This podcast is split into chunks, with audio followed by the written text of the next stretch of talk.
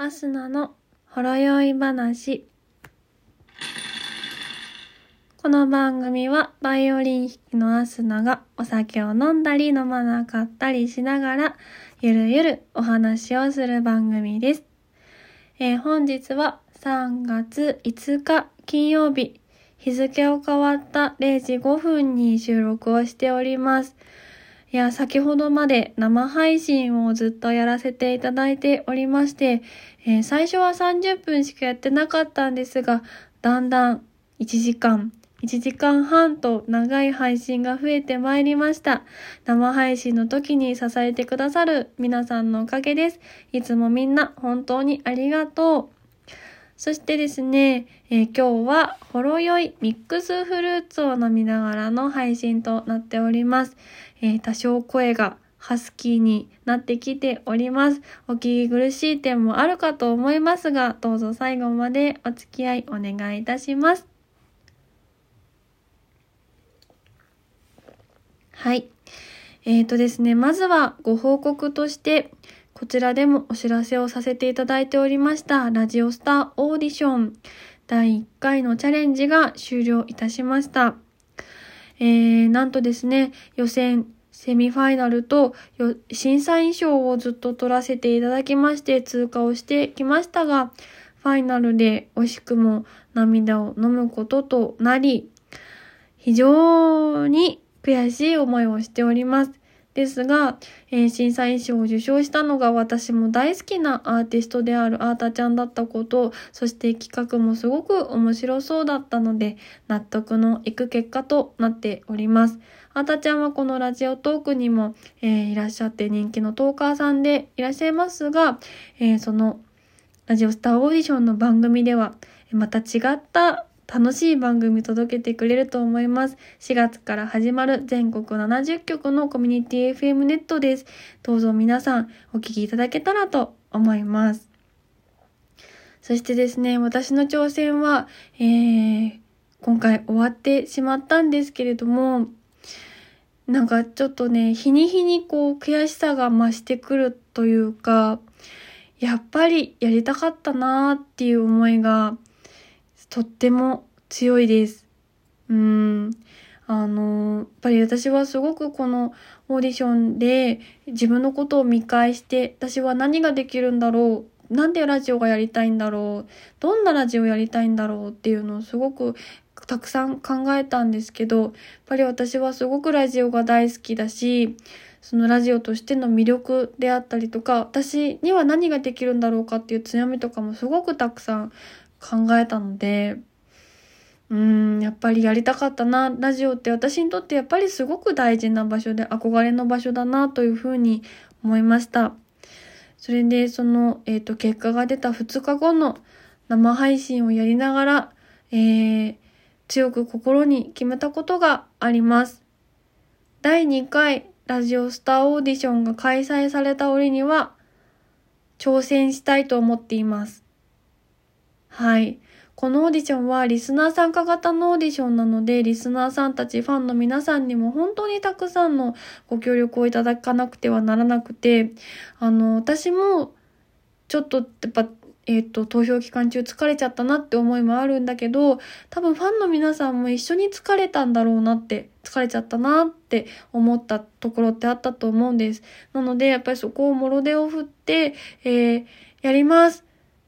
一緒に応援してくださいっていうのはすごく声を上げづらい部分ではあるんですけれども、やっぱり今回私はラジオがすごく好きで大事だなというのをなんか改めて再認識した。そしてそのパーソナリティっていうのが夢だったんですけど、今回手の届きそうな場所に来たことで目標になったなと思っています。どうしても叶えたいものになりました。なので、第2回が開催された折には、えー、私は参加をしたいと思っています。で、えー、でも今のまま受けたら、きっと多分、あのー、変わらないと思うんですね。うん、多分同じように審査員賞を取れずに終わるような気がしているし、リスナーさんたちにもなんだ変わんないじゃん前とって思われちゃうと思うんです。なので、私はえー、変わっていこうと思っています。第2回の開催、ちょっとまだいつだかはわからないですが、おそらく3ヶ月後ぐらいなんではないかなと思っています。なので、その3ヶ月の間に、私はどんどん進化していって、成長していって、もっと楽しいラジオ、もっと皆さんに応援してもらえるラジオをこう考えていきたいと思っています。で、その成長をこのラジオトークの、え、通常配信や生配信の中で見せていけたらいいなと思っています。ですので、どうか、えー、一緒にそれを見守って、そして、あ、応援してみてもいいなって思う方がいたら、一人でもね、一人でも増えてくれたらいいなと思っているので、ちょっとね、見守っていただけたら本当に嬉しいなと思っています。はい。そんな決断を、えー、おとといぐらいのラジオ、じゃない、ラジオトークのね、生配信の中でさせてもらいました。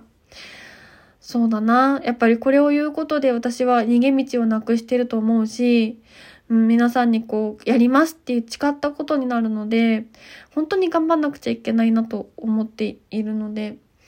うん、差し当たってはまずこのラジオトークの中で、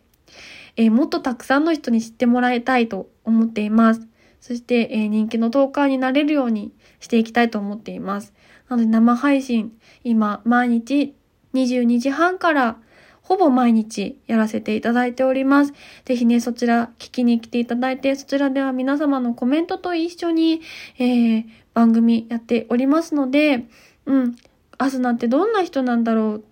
こういう風に話しかけたらどんな言葉が返ってくるんだろうとか、いろいろ聞いてみたいことがあるなとか、そういうことがあったらぜひコメントでね、えー、質問してもらったりとか、一緒にお話ししてもらったりとかしながら、どんどんどんどんアスナのことを知ってもらえたらいいなと思っています。ですので、はい、ぜひ生配信の方にも遊びに来てもらえたら嬉しいです。えー、このえー、通常配信の方が今週3回というふうにプロフィールの方に書いておりますが、ちょっとそちらが滞ってしまっていて申し訳ありません。えー、自分に合ったペースというのを今探しております。週に1回なのか2回なのか、えー、ちょっと変更する予定ではありますので、はい。ぜひそちらも、え更新しましたら、えっ、と、通知が行くようにポチッとフォローをしていただいたりとか、えー、プロフィールどうなってんのかなってちょっと見返してもらったりとかしてもらえたら嬉しいです。はい。といったところで、はい、本日もうね、そろそろ終わりの時間が近づいてきてしまいました。えー、最近は私の曲を最後に聴いてもらいながらお別れにしてるんですが、じゃじゃん今日はハッシュタグチャレンジをします。はい。えー、ハッシュタグ、春の訪れはこれで知る。えー、私はですね、えー、っと、今日春を食べて参りました。てりたまです。私はもう、マクドナルドの、あの、季節商品で季節をどんどん感じるタイプなので、グラコロが出たなと思ったら、あ、冬だなと思うし、えー、てり玉が来たら春だなと思うし、月見が出たら秋だなと思うし、そうですね。もうやっぱり春と言ったらてりたまです。てりたまと言ったら春です。これが販売されて、えー、もう多分昨日がん ?3 日か。3日がね、発売日だったんですけれども、3日のね、もうその日に食べたかったんですが、なかなかちょっとタイミングが取れず、私は今日チーズてりたまを食べました。皆様もぜひ春食べに行ってください。今年はなんかね、パストラミビーフの、なんか大きいはみ出してるビーフが挟まってるのがね、あのちょっとスペシャルバージョンで出ていたので、そちらも気になってます。それはまた後日食べて、はい。こちらの感想もまた言おうかなと思ってます。まあでもね、何せね、卵とチーズって組み合わせが最高だと思うんですよ。うん。なので、チーズてりたま、今年は何回食べれるかな？何回春を食べれるか？楽しみにしております。ぜひね、メロンソーダと一緒にお楽しみください。なんかメロンソーダって春っぽくない？と思っています。はい。そんな私の春の訪れはこれで知るは、えー、マクドナルドの季節商品、てりたま、てりたまバーガーでした。はい。ということで本日もお聴きいただきありがとうございます。えー、次回はですね、演奏配信の方を上げさせていただこうと思っておりますので、どうぞそちらもお楽しみに。そして、えー、随時質問、演奏のリクエストなど、えー、メッセージお待ちしておりますので、お気軽にメッセージもお寄せください。といったところで本日の配信は終わりです。最後までお聴きいただき本当にありがとうございました。またねバイバーイ